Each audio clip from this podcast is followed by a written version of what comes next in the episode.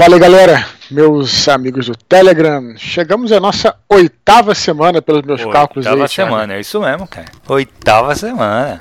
Mini, mini pod, mini podcast aqui que a gente faz, né? Leitura de e-mails, que também serve pra gente refletir sobre assuntos diversos, né, Thiago? Isso. Tranquilo? Como é, como é que você tá aí? Tudo bem? Como é que Tudo bem, cara. aí? Graças a Deus foi tranquilo, cara. Graças a Deus, assim, só lembrar que a gente tá, já que a gente tá falando do concurso de sinopse, cara. Tô recebendo É eu quero várias sinopses, cara. Várias, várias, várias. O que é muito legal, porque assim, quanto mais, mais chance de da gente escolher umas sinopses legais e tal. Já tem muita coisa boa, já não vai ser uma coisa simples, fácil. Maneiro, Tiago. Olha só essas sinopses aí, então já vamos colocar aqui de cara. A gente, na outra leitura de e-mails a gente falou como última coisa, agora vamos já lembrar então que esse ano é o concurso que a gente está fazendo, né, de sinopses, né, para promover o seu, o seu projeto, né, Tiago? Que é do Exato. oficinaliterária.com, né? Oficinaliterária.com, que é o projeto novo aí do Thiago Cabelo, ele vai fazer a análise, a leitura crítica de três contos. E Isso. como é que a gente vai escrever esses, esses- três contos? Selecionando eles por meio das sinopses, né? Uhum. Então, se vocês querem ter o seu conto, não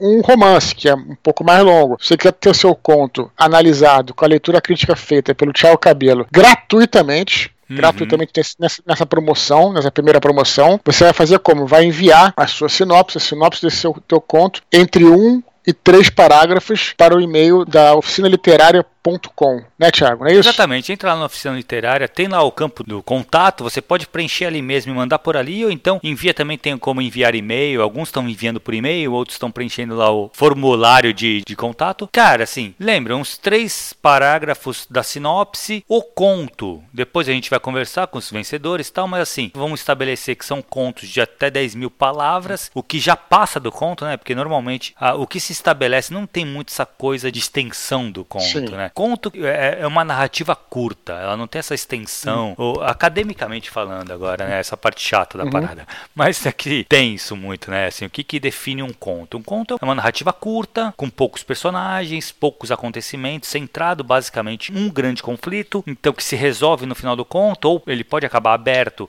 mas com alguma resolução, ou pelo menos indícios dessa resolução. E a gente definiu que mais ou menos uns 10 mil palavras pro conto que vai ser analisado. As datas, Dudu, até semana que vem, dia 9 de julho. Tá acabando o prazo, A hein? gente tá aceitando Olha é, que é a tem, última tem semana. uma semana só, galera. Atenção, vocês não precisam estar com o conto pronto agora. Vocês precisam estar com a Exato. sinopse pronta. Sinopse enviada Uhum. até, até quinta-feira, 9 de julho. Não durmam no ponto para não perder essa oportunidade. É isso? Exatamente. E depois o resultado vai ser só no dia 23. Então, assim, o pessoal não tá com o conto pronto, tá, tá com a ideia do conto, começou a escrever e tal. Cara, tem até o dia 23 que a gente vai falar o resultado da sinopse. Mesmo depois do resultado, se o cara não tiver conto acabado ainda, a gente vai, eu vou mandar um e-mail pros vencedores, a gente vai conversar. Claro que o cara, putz, me dá mais 3, 4 dias pra eu acabar. Eu não vou ser rígido nesse ponto, entendeu? Lógico, eu não posso falar assim, ah, me dá mais dois meses pra eu acabar, porque não dá, porque hoje eu tenho tempo pra fazer isso. Daqui a dois meses eu não sei Sim. se eu vou poder fazer essa, essa leitura crítica, eu não sei Ainda como é vai ba- estar meu, minha carga de mais trabalho. que a né? promoção é gratuita, né? Quem ganhar a promoção Exato, ganha, ganha a leitura exato, crítica é. de graça. Né? Mas concentre-se agora no dia 9 de julho. Enviar a sua sinopse, um a três parágrafos, enviar para literária.com. Não durmam no ponto, galera. Mas vamos lá. Outra coisa, Segundo Dudu, recado. o desafio, cara, que a gente sempre tá fazendo aqui, que eu acho muito legal, de enviar um áudio para um amigo do canal do Telegram. Aproveita essa, essa ferramenta do Telegram, que ele tem essa possibilidade de você encaminhar o Sim. áudio, encaminhar uma mensagem, encaminhar para alguém que não faça parte do canal. E aí você vai encaminhar, e o desafio é esse, né? Ao fazer isso, você vai estar divulgando o nosso canal para um amigo seu. Então você vai lá ver algum áudio que você acha que pode ser esse áudio aqui. Se a gente, aqui nesse mini, mini pod aqui, se a gente falou alguma coisa, tocou no assunto literário, ou, ou qualquer coisa que você acha que pode interessar alguém, a gente fala muitas coisas bacanas aqui, né, Tiago? Sobre escritores, Hum, sim. sobre dicas de leitura, dicas de literatura mesmo, técnicas literárias. Você vai e encaminha, olha só, para um amigo só, não precisa ser para todo mundo, não, senão você também vira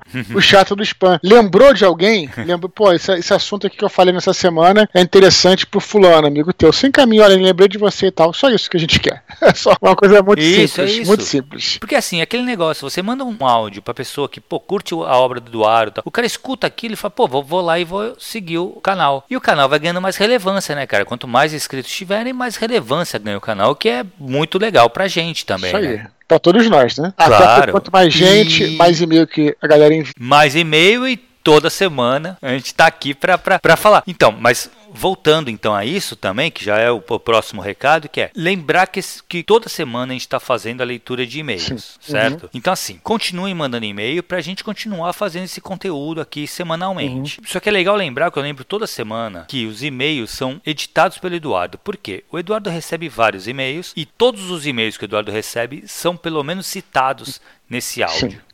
Que a gente faz toda semana. Se não foi hoje, provavelmente será semana que vem. Isso. Entendeu? Porque você pode ter mandado o e-mail antes do Eduardo ter preparado esse, o, o documento que a gente faz. Tem, tem sempre um documento que o Eduardo me envia que a gente faz essa leitura de e-mails, né? Então, assim, se você mandou um e-mail no, depois do Eduardo ter preparado esse documento, não tem como ele ter, estar aqui, entendeu? A gente fala. Às vezes manda antes, mas eu acho que já fica muita coisa pra ser falada, né? Lembrando aqui que a gente Sim. tem uma. é uma limitação, mas aqui a gente não chega a ser um podcast, então também não convém ser muito grande o áudio. Até pra ficar mais fácil das pessoas escutarem. Então não se preocupem Uhum. que vocês todos serão lidos que enviarem e-mail, beleza? É, e o, e assim, e, o- editado que, eu que eu falo é o seguinte: é, o Eduardo ele corta, ele deixa só o que é mais importante pra gente falar aqui, exatamente pra não deixar esse áudio tão extenso. Mas vamos lá, Dudu, beleza? Vamos nessa. Vamos pro primeiro e-mail? Vamos então lá. vamos pro Davi Magno, Que já escreveu pra gente, a figura. que já escreveu Figurinha gente. carimbada lá no, no Twitter, fala sempre comigo. Muito obrigado, Davi, por estar sempre participando, né? Pra gente é muito importante. Eu acho que ele foi um dos primeiros participantes aqui do canal. Então, Do canal, que legal. Vamos lá, vamos ver o que ele tem a dizer.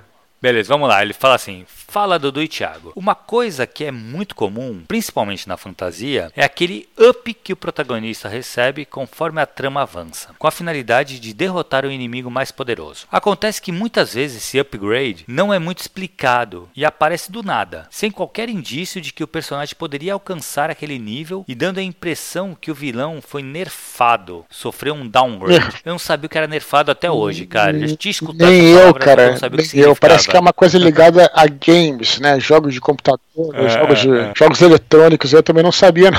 Eu fui É. procurar. E agora, agora eu já entendi o que Uhum. é. Ele continua. Não sei se concordo, mas acredito que para um personagem alcançar esse nível no fim de uma trilogia, por exemplo, ele já teria que dar indícios mínimos de estar caminhando para essa evolução ao longo dos livros anteriores. O que acham sobre isso? Aí, Pois é, cara, eu, eu- eu concordo sim. Eu acho que esse problema é é um problema assim que acontece em geral, justamente quando não há um planejamento do que, que vai ser dito, do que, que vai ser falado. Eu acho que o pior exemplo, ou o melhor exemplo, o que mais ilustra, vamos colocar assim, essa história de personagem nerfado, personagem upado, a trilogia Matrix, que eu gosto muito. Pra mim, o filme, o primeiro filme Matrix, Matrix, né? Ele foi assim um divisor de águas. Cara, eu quando eu fui assistir, eu fiquei louco. Fiz inclusive uma monografia. Minha primeira monografia do meu primeiro curso de publicidade foi sobre o filme, incluindo toda a monografia. Você inclui lá todas as questões é, filosóficas e tudo mais e tal. Mas aí você tem uma clássica evolução da jornada do herói lá, que a gente já falou, inclusive do Neo, né? Que ah, o Matrix, o primeiro, ele é, ele é realmente um filme assim, quase que didático, Thiago. Né? Assim, meio que Sim.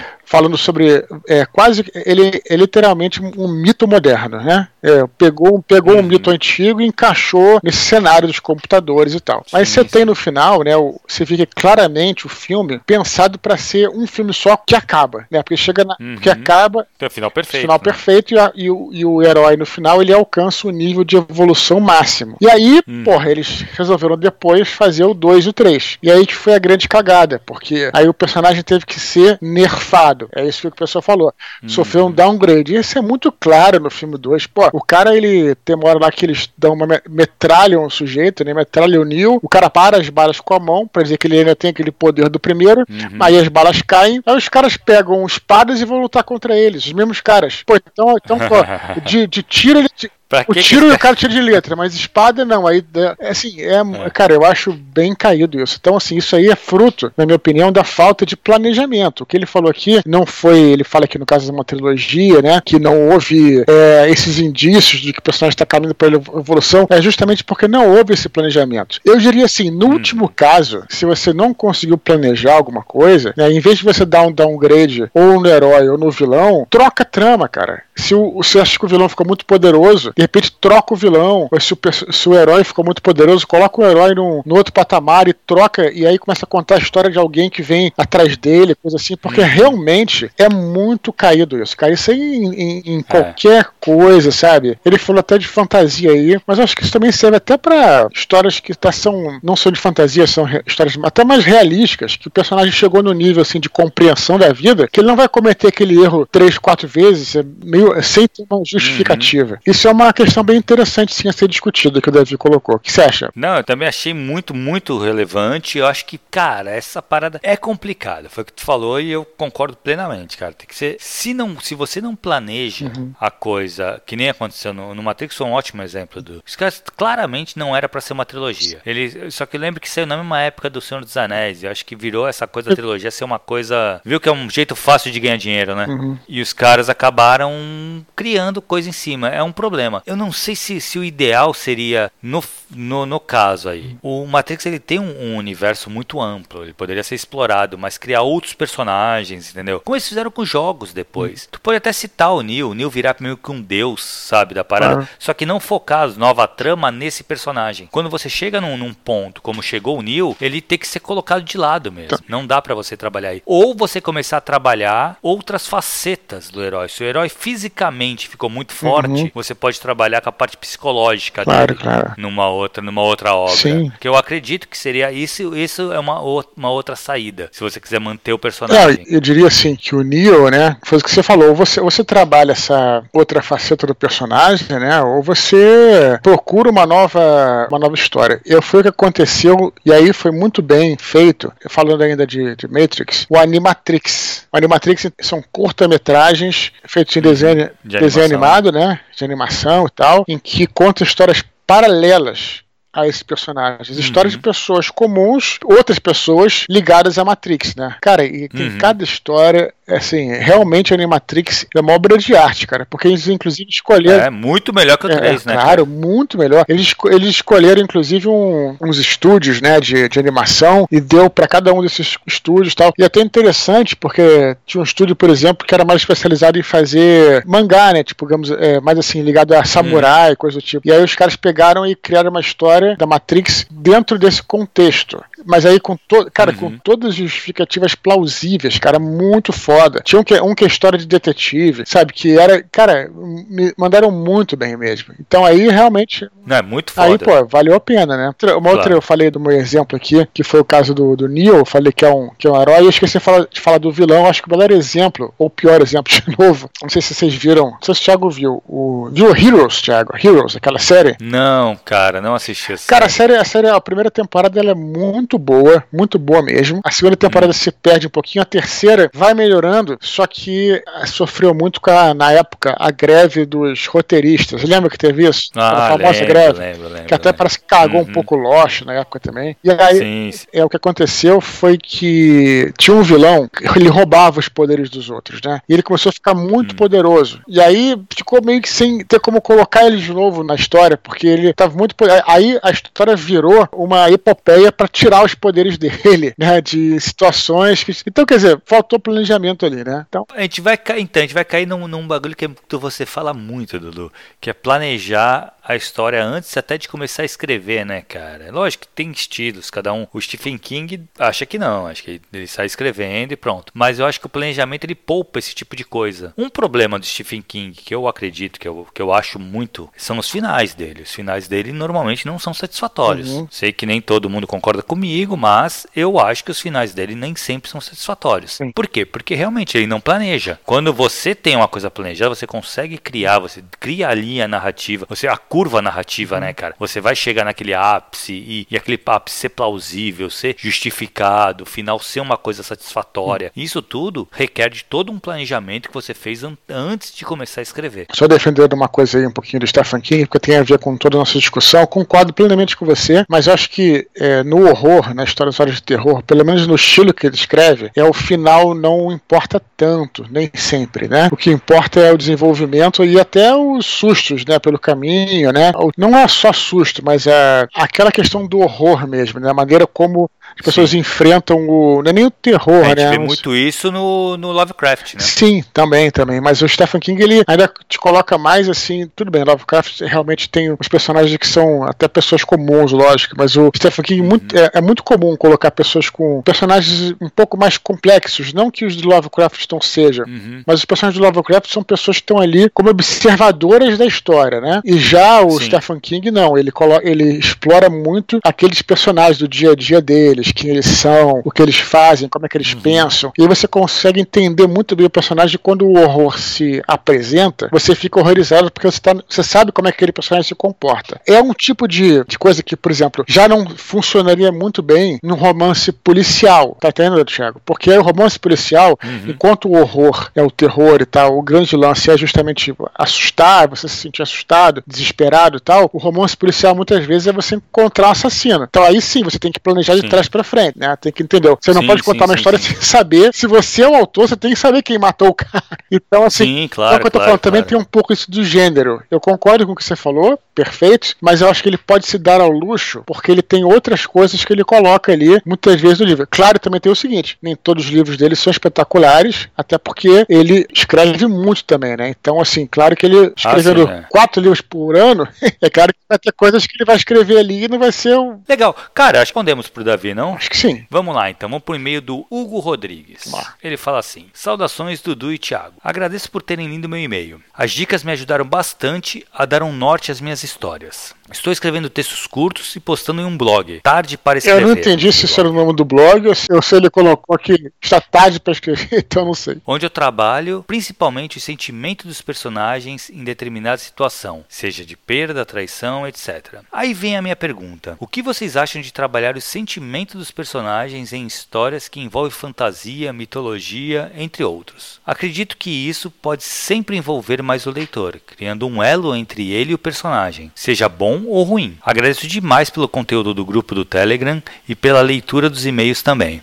Forte abraço, Hugo R. Alves. Cara, ele colocou mitologia aqui. Hum, o que vocês acham? Ele coloca assim: o que você acha de trabalhar sentimentos dos personagens em histórias de mitologia? Cara, a mitologia grega ela é baseada em sentimentos de personagens. Uhum. Pode parecer que a coisa é mais aventuresca tal, mas cara, é tudo baseado em sentimentos. Uhum. Tem um, uma, um grande ensaio é, Simone de Way, se eu não me engano o nome da, da mulher, que ela fala da Ilíada, que é o poema da força, uhum. que foi refutado depois. Esse ensaio, se eu não me engano, é dos anos 50, 60, ou até um pouco antes, 40. Uhum. E ela, ela fala que, que, que, o, que a Ilíada é um poema que fala sobre força. Depois ela é refutada, até o Haroldo de Campos, na tradução dele da Ilíada, ele fala que não necessariamente é a força, que é a Ilíada? É a ira de Aquiles, é um sentimento. Uhum. Entendeu? Então, assim, a gente consegue toda a mitologia grega, tudo o que. Os mitos gregos são criados em cima de sentimentos. Perfeito. Entendeu? Então, quando ele colocou isso, quando eu li esse e-mail, me deu um choque. Eu falei, calma, como assim? A mitologia é sentimento. Eu não consigo ver a mitologia grega, pelo uhum. menos, de outra forma que não seja de sentimento. E o que ele falou, para mim, é essencial. Sim. Só sentimento é o que cria o elo, cara. É o que cria empatia com o personagem. É, eu já diria o seguinte: eu já diria que toda história é sobre sentimento de personagem. Todas as histórias são sobre isso. É. Não existe história fora disso, né? Mas eu, uhum. eu vou arriscar, eu acho que eu consegui é, decodificar um pouco a questão dele aqui, Tiago. Eu vou, vou expor aqui. Pode ser, pode ser que eu esteja errado. Hum. Quando ele fala em fantasia em especial, eu acho que o que ele está querendo dizer é o seguinte: existe é, realmente um tipo de história que se conta que são histórias com personagens arquetípicos. Né? Não que os personagens não tenham sentimentos, não é isso. Mas muitas vezes o arquétipo, é, quer dizer, na verdade o arquétipo é isso, ele personifica uma parte da sua personalidade. Então vou dar um exemplo aqui bem simples. Por exemplo, você tem lá uma história clássica de fantasia como a, o caso do Senhor dos Anéis. Né? É claro que uhum. todos esses caras, né? não vou dizer Frodo tem emoções, é, o, o, Aragorn tem emoções e tal, mas às vezes tem gente que argumenta assim, pô, mas o Aragorn ele, ele, é um, ele não tem. Ele é um cara é, muito rígido, né? Ele nunca falha, é um cara muito determinado tal. E, e será que isso é real? Aquele ponto chega a ser real? Uhum. Mas o que, na verdade, quando você trabalha com personagens arquetípicos, o que a pessoa tem que entender é que todos aqueles personagens são você, né? Então, é, uhum. são, eles representam uma parte da sua personalidade. Então, é, você já foi um Aragorn em alguma situação, você já foi um Frodo que teve medo em alguma situação, você já uhum. foi o Gandalf, que era um, um sábio, você já aconselhou alguém em alguma situação. Então, quando a história arquetípica ela dá essa falsa impressão de que é, os personagens são unilaterais. E na realidade não é que eles sejam, uhum. é que eles estão representando tudo aquilo, representa seções da sua mente. É assim que funciona. Então, muitas vezes você vai ver. Uhum e você vai ver até em fases diferentes da sua vida, ou até em ocasiões diferentes, pô, vou me identificar com aquele cara. Eu me lembro, cara, eu nunca me esqueço disso. Lá, o, se bem que não é bem arquétipo, né? Mas o Jovem Nerd, né? Ele fala que ele se uhum. identifica mais com o Sam, né? E na época que ele falou isso, a galera zoou tal, porque né, o Sam ele é, é, meio aficionado pelo Frodo tal. Ele falou, não, mas é porque eu me lembro que minha mãe ficou doente muitos anos, ele falando, né? E eu tive que cuidar dela, uhum. eu tive que carregar ela tal. Então esse uhum. é o uhum. poder das histórias arquetípicas. Em algum momento Sim. Você vai se identificar. Aquele personagem pode parecer unilateral em algum momento, mas ele serve para isso, para que você se identifique naquele, naquele instante ali com aquele personagem. E depois você vai se identificar com outro personagem. Né? Essas histórias arquetípicas têm esse poder. E são poderosas mesmo, sabe? Então, tal, sim, então talvez sim. o Hugo tenha querido dizer isso. Né? Tenha querido falar isso. Eu não acho que seja um, um, problema, não. Acho que as histórias arquetípicas estão aí. E a mitologia, como você falou, sim, ela é mitologia grega também. E, e aí, quando você fala também, vai, vai falar sobre mais pra frente, né? As histórias judaicas, histórias, histórias cristãs, todas elas né, têm a sua. A, são, tem, permeadas de, de, né? é, de, sentimentos. Né? As tentações de claro. Cristo no deserto, por exemplo, as tentações de Buda, Pô, é. Buda, por exemplo, né, que também teve todas essas uhum. coisas. Então, eu, eu, eu acredito que qualquer história é baseada em sentimento, né? É, e eu acho assim, ele, aí ele coloca, é, será que cria o elo com o leitor? Com certeza cria, cara. É isso que faz a empatia. Você se identifica com esse tipo de coisa. Então, acho que o sentimento é essencial para qualquer obra que você for pensar em fazer, qualquer obra de expressão artística, ela tem que ter sentimento, senão não, tu não vai criar esse elo com a sua audiência, cara, certeza. Perfeito. Valeu, Hugo. Depois, Hugo, depois você manda outro e-mail esclarecendo, cara. Se você talvez a gente tenha te entendido errado. Então, é, caso. exato, certo? Exato. Manda, manda aí, avisa pra nem que seja pelo Twitter aí, pra ver se falamos certo. Beleza. Certo? Vamos lá pra Juliana Lima de Freitas, que também já escreveu, né, Sim. né? Ela fala o seguinte: boa noite, Eduardo Spor e Tiago, aí entre parênteses, eu sempre esqueço o sobrenome. Thiago é Cabelo. Cabelo, mas fácil. não é sobrenome, cara. O pior de tudo é isso, não é sobrenome, é apelido. Nome artístico, pô. Eu... Nome artístico.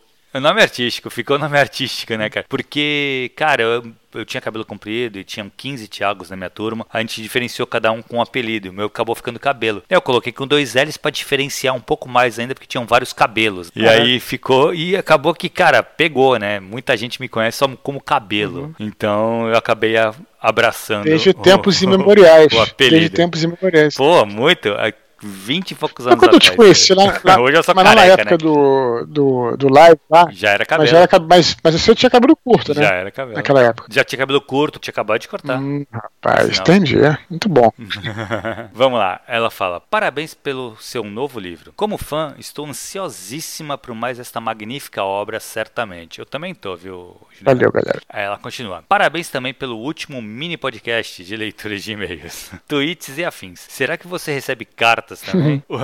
o conteúdo é sensacional, dinâmico e produtivo. Não estou rasgando seda só por causa do concurso, mas realmente todos os seus áudios do Telegram são sensacionais. Não só os de leituras de e-mail. Concordo com ela, cara. Tem muito material legal no Telegram. Legal. Aí, o assunto que quero levantar é o seguinte: até que ponto as profecias que vemos na literatura são de fato proféticas? Se temos tantos livros que mostram um mundo tomados por androides, robôs, inteligência artificial, será que isso de fato é uma profecia que se concretizou ou é apenas uma inspiração que se tornou realidade? Não me refiro somente à ficção científica ou a máquinas complexas, mas refiro também a cidades, sociedades e outras previsões. E com isso eu cito o grande escritor H.G. Wells, que eu considero o pai da ficção científica na literatura inglesa, e sua máquina do tempo, pois acredito que é só o que falta para a humanidade realizar. Mais uma vez, muito obrigada por responder meus e-mails, por seu trabalho esplêndido, por sua dedicação e nos fornecer tanto material e conteúdo extraordinários. Beleza, na verdade, dedicação nossa, Thiago Cabelo faz parte também, como ela falou lá em cima, e eu que vou perguntar, porque eu acho que o Thiago ele, ele entende disso. Thiago, na academia não existe uma, um diálogo sobre isso? Sobre Cara, então, é, essa pergunta dela, cara, é uma pergunta que existe já há um bom tempo, tá? É, se a ficção científica ela prevê o que vai acontecer uhum. ou se o que acontece veio de inspiração do que foi lido. Eu não existe uma resposta, tá, Juliana? Não, não vou colocar aqui porque isso é uma é, uma, é, uma, é um questionamento que a academia ainda se debate. Uhum. Porém, eu tenho o que eu o que eu acho, Olá. tá? Eu acho que sim. Eu acho que realmente as pessoas, elas veem na, elas veem o Blade Runner, o carro voando, ou em outros tantos no De Volta para o Futuro e outras tantas obras de ficção, carro voando, deve ter uma galera estudando uma maneira de fazer o carro voar. Uhum. E aí uma hora vai chegar nisso. Entendeu? É isso é o que eu acredito. E eu acredito que isso aconteceu com várias outras tecnologias que chegaram na gente, o robô, o celular. Eu acho que tudo isso foi avançando conforme por inspiração da literatura também. Ela coloca o H.G. Wells como pai da ficção científica. Eu acho que ele é, mas ele tá ali com o Júlio Verne, né? Eles estão ali. Júlio Verne não é francês, no caso? É, ah, sim, ah, verdade, desculpa, eu tinha, ela colocou como literatura inglesa. Uhum. Eu pulei da literatura inglesa. Concordo, mas eu eu, até ia citar os dois, porque o, o, Wells ele é um pouco mais considerado, ele é um pouco mais fantasioso. Não que o, que o, que o Júlio Verne não seja fantasioso, tá? Mas o, o Wells ele é encarado um pouco mais como fantasia, ele não tem tanto pé na, na, na ciência como o. Não que o HG, não que o, que o Júlio Verne não tivesse, mas entre os dois existe essa discussão também. Mas são os dois, são, é, uma, é uma briga que muitos que gostam de um ou gostam de outro. Eu, particularmente, gosto dos dois. Uhum. Eu acho que tem espaço para os dois, para as duas obras, são duas obras maravilhosas maravilhosas. Eu gosto muito do H.G. Wells, eu acho que ele trabalha personagens muito melhor até que o Jules Verne. Uhum. Mas eu acho que o Jules Verne tem muito, muita, muita contribuição para a literatura de ficção científica e para a realidade, né, cara? O Submarino, por exemplo. Uhum. É, eu acho que assim, é claro que todo invento ele parte de uma ideia, né? Obviamente que antes do cara inventar uhum. a roda, ele imaginou a roda. Então, obviamente Sim. que a literatura pode contribuir. Assim, é, é, você dizer que num universo de que centenas, de, milhares, na verdade, de livros de ficção científica, né? Alguma coisa ali pode interessar e pode ser prática para criar uma ideia né, de você, né, não exatamente como é que tá ali, mas criar essa ideia, levar as pessoas a terem essa ideia, né. Então acho que é interessante Sim. é o caso do a história, a famosa história dos, como é que é, dos satélites, não é isso que foi imaginado pelo pelo Arthur C. Clarke, parece que depois criaram aquilo, né, baseado naquela imagem que ele tinha feito, né, dos satélites e tal. Que ele tinha feito. É, então. então assim, eu acho. Não, não duvido, é isso que é exato. Eu acho que alguém tem que tem que criar os conceitos, né, os conceitos literários para poder você ver que conta essa questão do do, do H.G. Wells, cara, eu sinto dizer que eu discordo de você. Eu acho que é o contrário, cara. Eu acho que o H.G. Wells ele é muito menos fantástico, assim, é, é, do que do que a, do que o Júlio Verne. Eu acho que o Júlio Verne ainda tem alguma coisa. É mesmo? Eu acho, cara. Eu acho que o Júlio Verne ainda tem alguma coisa que ele se atém um pouco à fantasia. Por exemplo, você está falando de é, viagem ao centro da Terra, por exemplo, é uma coisa que está muito mais é, 20 mil léguas submarinas, né? Ele vai é, é, mais assim, claro que tem os seus conceitos científicos, mas fala muito mais da jornada, né? É, até dos personagens e tal. Não, na verdade, o Gajos também fala muito dos personagens, é difícil isso. Mas. É, Ilha do Dr. Morro, O Homem Invisível, cara. Mas é porque... O, o Elza ele tem muita coisa fantasiosa, mas, mas... assim. Pelo menos a minha, eu, o que eu acho. Mas você leu, você leu por exemplo, a, a Guerra dos Mundos? Mundos, por exemplo. Não sei se você chegou a ler. Não li, cara. cara a Guerra, a Guerra dos, dos mundos. mundos. E é um clássico, né, velho? A Guerra dos Mundos, cara. Quem não leu, tem uma. Até uma edição que eu comprei em sebo, da Alfaguarra. Até eu gosto de falar as edições Sim. porque eu, ah, porque eu, porque eu vi, vi, a tradução. E a tradução tá excelente, uhum. excelente. Cara, Guerra dos Mundos, é, você não pode acreditar, cara. Eu já tinha visto vários filmes da Guerra dos Mundos, tanto da década de 50, quanto os, o filme mais recente do, do Tom Cruise e tal. Eu falei, cara, uhum. e aí eu vou ler um livro que é um livro que se passa no século XIX, no final do século XIX. Não pode ter nada de novo. Uhum. Eu vou só ler aquilo. Cara, o livro é muito melhor do que qualquer coisa que foi feita depois sobre a Guerra dos Mundos. Melhor do que a dramatização de, de áudio, é melhor do que os filmes. Uhum. Cara, é uma coisa inacreditável. E detalhadamente é, científica, inclusive com coisas que armas que eles usam, né? Que é muito interessante. Livros que tem primeira pessoa e o cara não sabe como é que as armas funcionam, mas descreve justamente você hoje em dia consegue entender alguns conceitos que no século XIX não tinha, uhum. entendeu? Então, assim, é uma parada, cara, a Guerra dos Mundos, sem sacanagem, se você puder, você fica assim. Não, e o Wells escreve muito bem, né, cara? Puta, olha, e esse livro, além de tudo, como eu tô te falando, é uma espécie de um relato de um cara, né? Como, é como Lovecraft nesse ponto, né? Uhum. Que é um cara que estaria lá, né? E ele se preocupa com todas as questões emocionais dos personagens, né? Inclusive, quando ele se separa da mulher, ele não esquece a mulher. A mulher tá lá, não é uma coisa assim que é um, é um boneco que você vai partindo pra aventura, né? Ele tá preocupado com isso. Uhum. A reação das pessoas, cara, quando cai a primeira cápsula, as pessoas não acreditam e falam, ah, isso não é nada e tal. Aí depois a cápsula começa a crescer, e aí depois começa a destruir as paradas, e as pessoas. Aí o exército entra. Cara, é impressionante o negócio, cara. Guerra dos Mundos. Não, então, isso é uma coisa que o do Wells que é verdade, Dudu. Eu acho que é, isso que tu falou, eu acho que é real. Ele tem uma coisa que ele se preocupa muito com o personagem. Toda a parte da ficção científica que existe no Wells, uhum. eu acho que ela é um pouco mais de, de, de pano de fundo Sim. pro personagem, entendeu? De diferente do Não, mas é porque pelo menos na. Porque pelo menos na, na Guerra dos Mundos ele detalha todas as armas dos alienígenas, cara. É por isso que eu tô falando. É ah, bem é, impressionante. É, então, é, porque eu tô lembrando agora do, dos livros que eu li. Eu lembrei do, do, do Homem Invisível. Como ele detalha o Ah, personagem. não, não. O Homem Invisível é esse sim. Esse é bastante fantasia. Aí eu concordo contigo. Aí sim. Aí sim. Entendeu? Isso a máquina do tempo também, que ele vai, ele fala da civilização que tinha. Então, assim, ele é, ele é um cara, agora eu tô, fiquei com vontade de ler, vou, vou, vou ver se eu pego o, Guerra dos Mundos, cara. Fiquei com vontade de ler, reler o Wells faz muito cara, tempo. Cara, esse li, livro é um Mas eu tô lembrando aqui como ele, como eu gostava, cara, dele. Eu vou até pegar o Guerra dos Mundos para ler, cara. Não deixa de ler e pega essa edição que eu tô te falando. Se você não encontrar, compreensível, vai atrás. Porque isso eu posso dizer porque eu me preocupo, como eu falei, muito com a tradução. E esse eu posso dizer, a tradução tá, tá show de bola. Que legal, vou atrás sim. Fica a dica da, da vez aí. Guerra dos Mundos. Beleza, Dudu. Beleza, estamos quase enterrando. O que mais? Temos alguma coisa a falar mais aí, Thiago? Cara, eu acho que da Juliana, acho que é isso, né? Vamos pras curtas? Vamos lá. O Leandro Lima dos Santos diz que já ouviu falar muito bem da gramática do professor Evanildo Bechara e pergunta se nós temos alguma para indicar. Cara, se eu tenho uma para indicar, Bechara. O, o Bechara ele é o grande gramático da língua portuguesa pelo menos brasileiro, uhum. né? Eu não sei se tem algum português que tenha mais, mas o Bechara realmente, assim, na faculdade de letras ele é o mais estudado. Uhum. Tenho minhas críticas a ele, tenho. E qual que é? Agora, tô, agora Fortes. tô, tô preocupado. Qual as tretas, as tretas?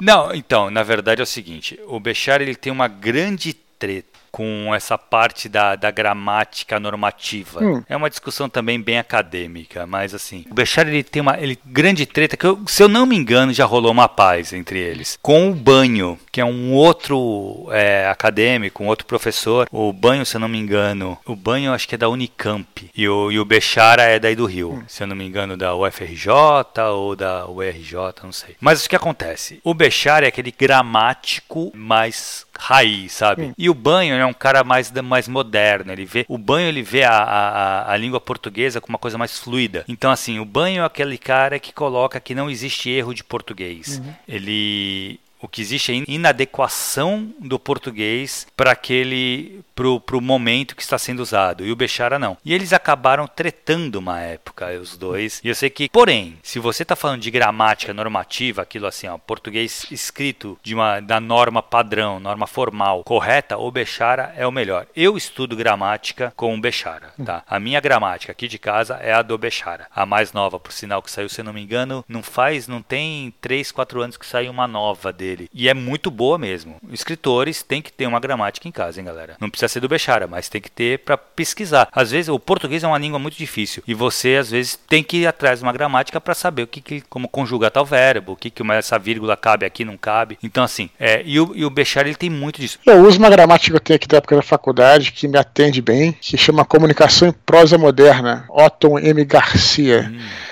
Eu nem sei se se figura entre, entre esses medalhões aí, mas é uma que me atende aqui, pelo menos.